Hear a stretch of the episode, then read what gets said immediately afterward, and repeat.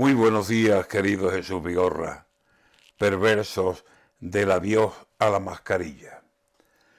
Del póntela, póntela, pasamos con cierta prisa a te la puedes quitar en el exterior. Avisan de que ya pasó el peligro, que la COVID no es la misma, que se convirtió en la Omicron y la griega no peligra. Yo no me fío ni un pelo de la voz de la política. La confianza mata al hombre y aunque el virus ya no insista, un arreón nos da un toro que tiene la muerte encima y se lleva por delante a más de media cuadrilla. Ahora que me he acostumbrado al bozal, me comunican que puedo ir por la calle como hace dos años iba. Ahora que estaba aprendiendo a ponerme las gomillas, al mismo tiempo, lo juro, que la jafa, se me invita abandonar la clausura del hocico. ¿Quién se fía?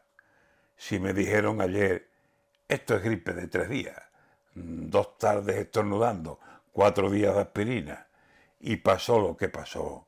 Y aquí bajo la camisa conservo los tres pinchazos de la vacuna.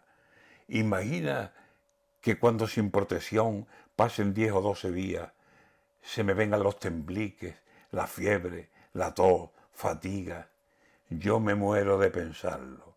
Prudencia tengo a la vista. Es posible que pase libre, sin la mascarilla, pero en el bolsillo irá como textil medicina, como pistola de cherry que va en la funda metida, porque aquí nunca se sabe en sus exactas medidas qué es verdad, verdad, verdad y qué es mentira, mentira. ¿Y quién nos va a conocer ahora sin la mascarilla? Si estamos acostumbrados a nueva fisonomía y es como el de viejas barbas, que es peor si se las quita. ¿Quién eres tú? Que no caigo. Soy fulano, fulanita. Y la otra le dirá, con lógica y tan tranquila, ¿cómo voy a conocerte si no llevas mascarilla?